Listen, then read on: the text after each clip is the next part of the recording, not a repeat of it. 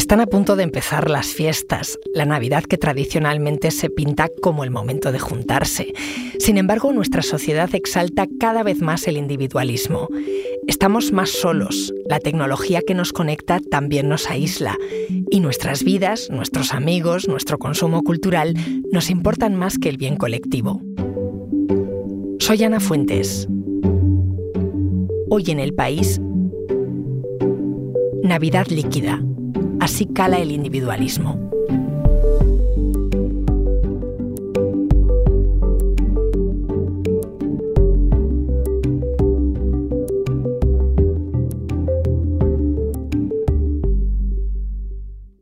Entonces, ¿tú crees que somos cada vez más individualistas?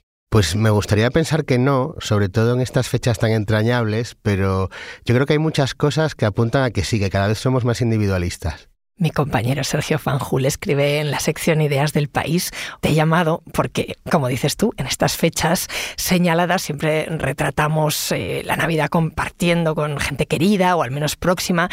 Y tú, sin embargo, has escrito que cada vez estamos más lejos de eso, que somos cada vez más individualistas. ¿Por qué? Hmm. Pues mira, hay cada vez más indicios que, apuntan en esta dirección. Por ejemplo, pienso en la, en la cultura del esfuerzo, en el abuso de la palabra libertad, sobre todo en el peor sentido de esa palabra, que es hacer lo que nos dé la gana, ¿no? Sin ocuparnos por el, por el prójimo, en el culto a la productividad y al éxito personal, en las relaciones líquidas. ¿no? Y además en España, si miras los datos, hay unas tasas de asociacionismo más bajas que en el entorno y mucho más bajas que en los países nórdicos, por ejemplo. Y luego miras Internet y ves florecer influencers y youtubers muy individualistas, ultraliberales. Y yo creo que, estos personajes son muy influyentes, por ejemplo, en cierto sector de la juventud que, en vez de cambiar el mundo, ¿no? Como, como se quería en otras épocas, lo que quiere es montárselo por su cuenta, ¿no? Y sobrevivir eso del si quieres puedes, ¿no? Em, eh, las redes entonces están contribuyendo a ese fenómeno.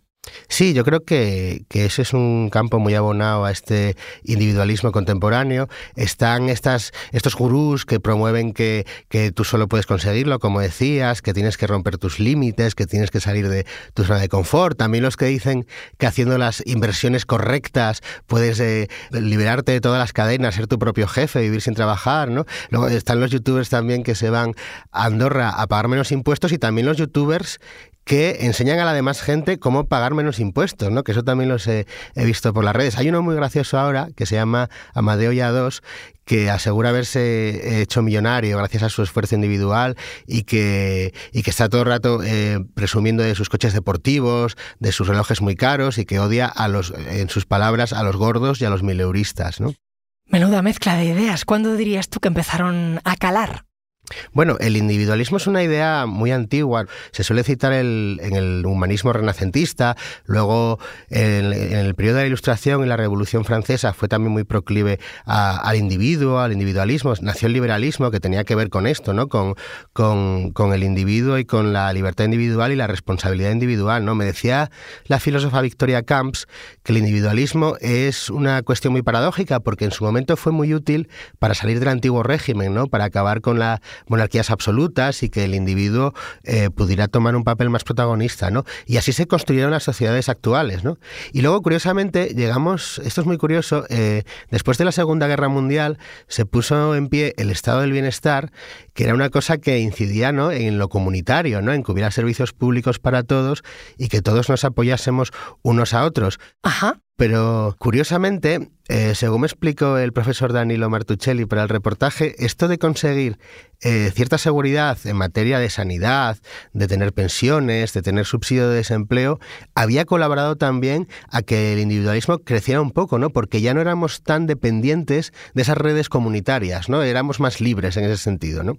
O sea, que es una paradoja. El Estado social fue clave para que aumentara el individualismo. Sí, eso es muy, es muy curioso, es lo que me decía, como te contaba, el profesor Danilo Martuccelli. Y también hay otra, otro fenómeno por esa época que también fomentó mucho el individualismo, que es la, la contracultura de los años 60, que hizo mucha hincapié en, la individualidad, en la creatividad, en la independencia, ¿no? Y estas ideas eh, individualistas también están en el corazón de la ideología de Silicon Valley, lo que se llama la, ideología californiana, ¿no? Y, y de ahí a los estilos de vida que son promovidos actualmente por el neoliberalismo. Bueno, me has hecho un recorrido desde el humanismo renacentista hasta el Silicon Valley de hoy, ¿no? Em, pero si miramos más al hoy, a la época que nos ha tocado vivir, ¿cuánto ha influido, por ejemplo, la pandemia en que nos aislásemos más, en que nos hiciéramos más individualistas? Hmm. Bueno, la pandemia también ha sido paradójica en cierto sentido porque, por un lado, eh, generó cierto sentimiento de comunidad y la idea de que todos estamos interconectados unos con otros, queramos o no, pero por otro lado también es cierto que, que bueno, que ha generado mucho sentimiento de aislamiento y cierto individualismo, sobre todo en la, en la gente joven, ¿no? que como se ha dicho tantas veces, le cogió en una etapa de su vida en la que tienen precisamente que socializar y se vieron, se vieron encerradas. ¿no? Pero bueno, eh, todo colabora. Eh, yo creo que en el individualismo contemporáneo hay sobre todo dos causas. Una es el dogma económico que domina desde los años 80, que, eh, que apuesta por la iniciativa privada y por la responsabilidad individual, y también la tecnología, ¿no? que va eliminando muchos espacios físicos donde socializábamos, eh, todo lo podemos hacer ahora desde casa, eh, no tenemos que movernos, no tenemos que tratar cara a cara con la gente, y eso bueno, hace que al final vivamos en una sociedad más de individuos.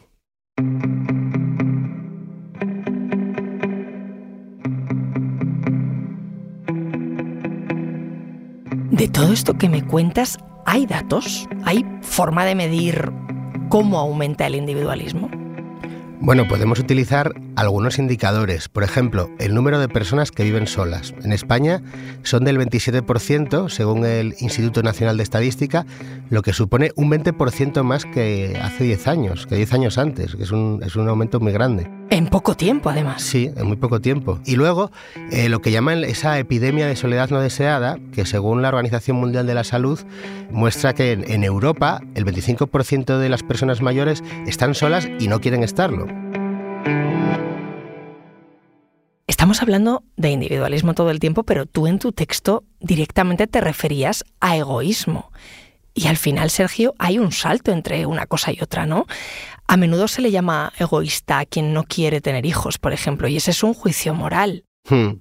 Sí, bueno, lo primero que hay que dejar claro es que, aunque yo mencioné el egoísmo por ahí, eh, no es lo mismo el egoísmo que el individualismo, ¿no? El, individualismo muchas veces surge no porque la gente sea egoísta, sino por razones estructurales, ¿no? Eh, muchas veces relacionadas con la economía o con las nuevas formas de trabajo, como me contó el sociólogo Richard Sennett.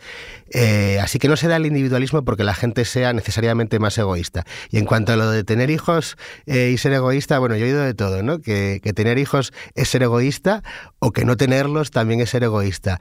Lo que sí puedo decir eh, con respecto a esto es que el individualismo sí ha afectado mucho a la crianza, ¿no? Porque antiguamente, hace no tantos años, eh, los hijos se criaban en una familia extensa donde había primos, abuelos, tíos, incluso vecinos, y ahora la crianza se soporta sobre todo por, bueno, la familia nuclear, los padres, especialmente la madre, ¿no? Y como sobre esto me habló Carolina del Olmo, que escribió el libro ¿Dónde está mi tribu?, en referencia a un un proverbio africano muy conocido que dice que para criar a un niño hace falta una tribu entera.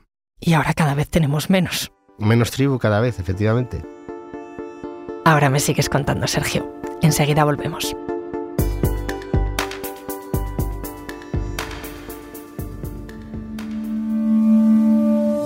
Porque escuchas hoy en el país y siempre tienes ganas de más, recuerda que los sábados y los domingos tienes nuevos episodios gracias a la colaboración de Podimo y El País Audio.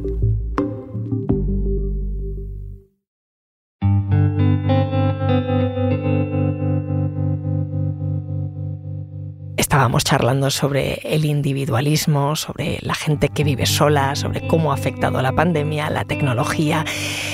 Y tú escribías que todo esto es un problema estructural, no cultural. ¿Por qué?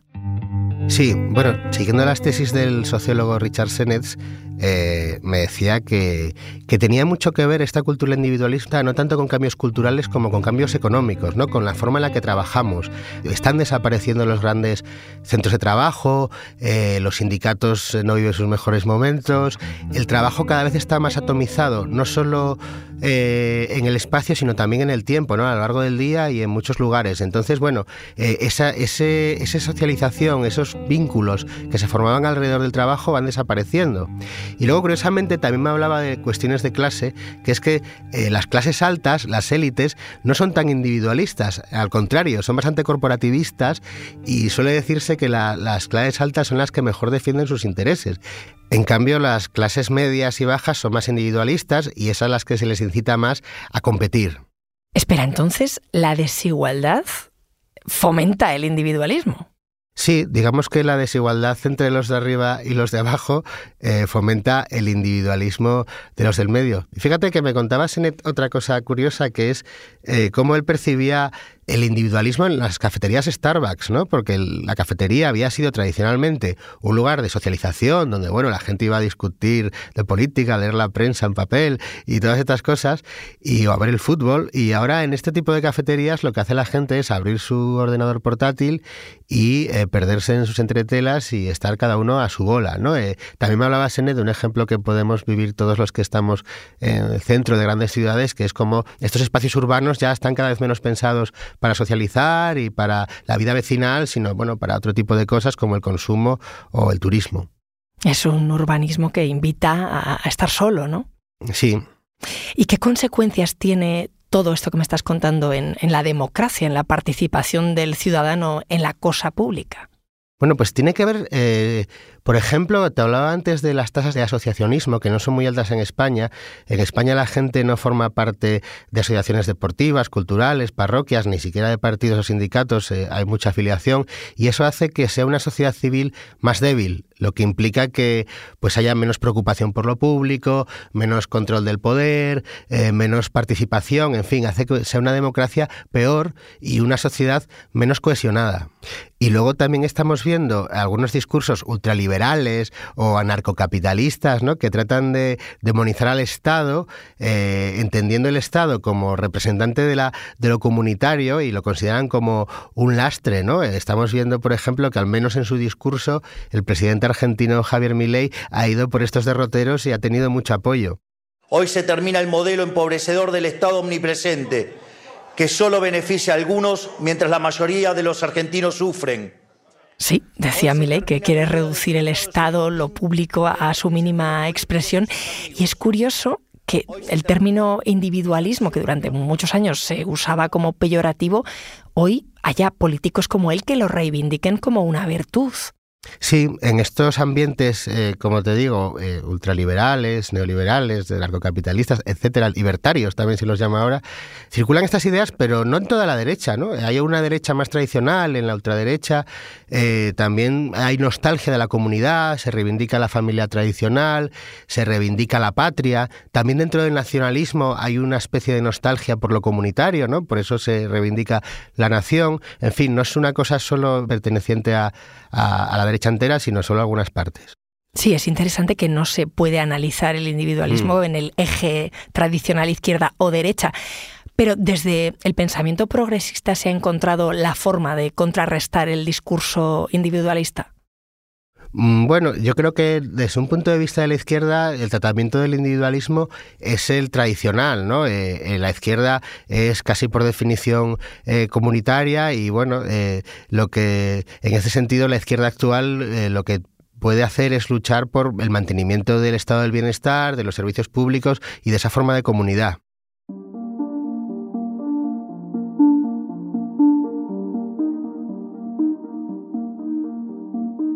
Oye, Sergio, en todo esto que estamos viviendo, mm, ¿puede haber un efecto péndulo? Que mm, queramos volver a juntarnos, que no queramos estar solos en las cafeterías? Eh, puede ser. Eh, estos, estos, estos casos que te he dicho de ideologías políticas también pueden ser un síntoma de esto, pero sobre todo hay otros elementos que para los que el individualismo no es operativo, ¿no? Por ejemplo, en la cuestión del cambio climático, hay muchos pensadores que están haciendo hincapié en que contra el cambio climático el individualismo no tiene nada que hacer, ¿no? Porque se atañe a todos y que solo podemos parar entre todos. Y esto tiene también un precedente en la pandemia, que, de la que hablamos antes, que si bien por un lado eh, sirvió para aislarnos de alguna manera y hacernos eh, utilizar las tecnologías de formas más eficientes para no depender de los demás, por otro lado, también nos hizo evidente que dependemos todos de todos y que el individualismo extremo no tiene en realidad mucho sentido. Bueno, y, llegan fiestas también de, de celebrar lo colectivo, ¿no? Sí, la Navidad es algunas fiestas muy colectivas, no solo en el sentido tradicional de la familia, que por supuesto, sino también porque yo creo que cuando estamos en celebraciones como la Nochebuena o la Nochevieja, nos sentimos todos conectados, ¿no? Porque está todo el mundo, incluso todo el planeta, o casi, casi todo el planeta, celebrando las mismas cosas, ¿no? Y eso hace que sea un rito que sí que celebramos entre todos y que todos tenemos las mismas tradiciones por estas fechas, ¿no? Aunque luego también es cierto que contra esa ese, fuerte comunitarismo navideño, digamos que también hay individuos eh, rebeldes y disidentes a los que no les gusta nada.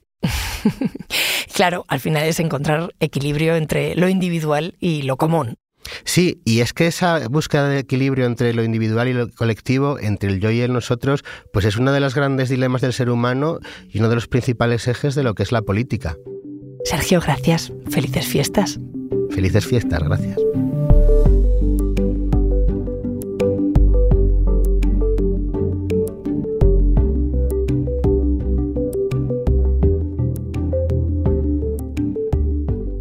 Este episodio lo he realizado con diseño de sonido de Nicolás Chabertidis. La edición es de Ana Rivera y la dirección de Silvia Cruz La Peña. Soy Ana Fuentes y esto ha sido Hoy en el País. Mañana volvemos con más historias. Gracias por escuchar.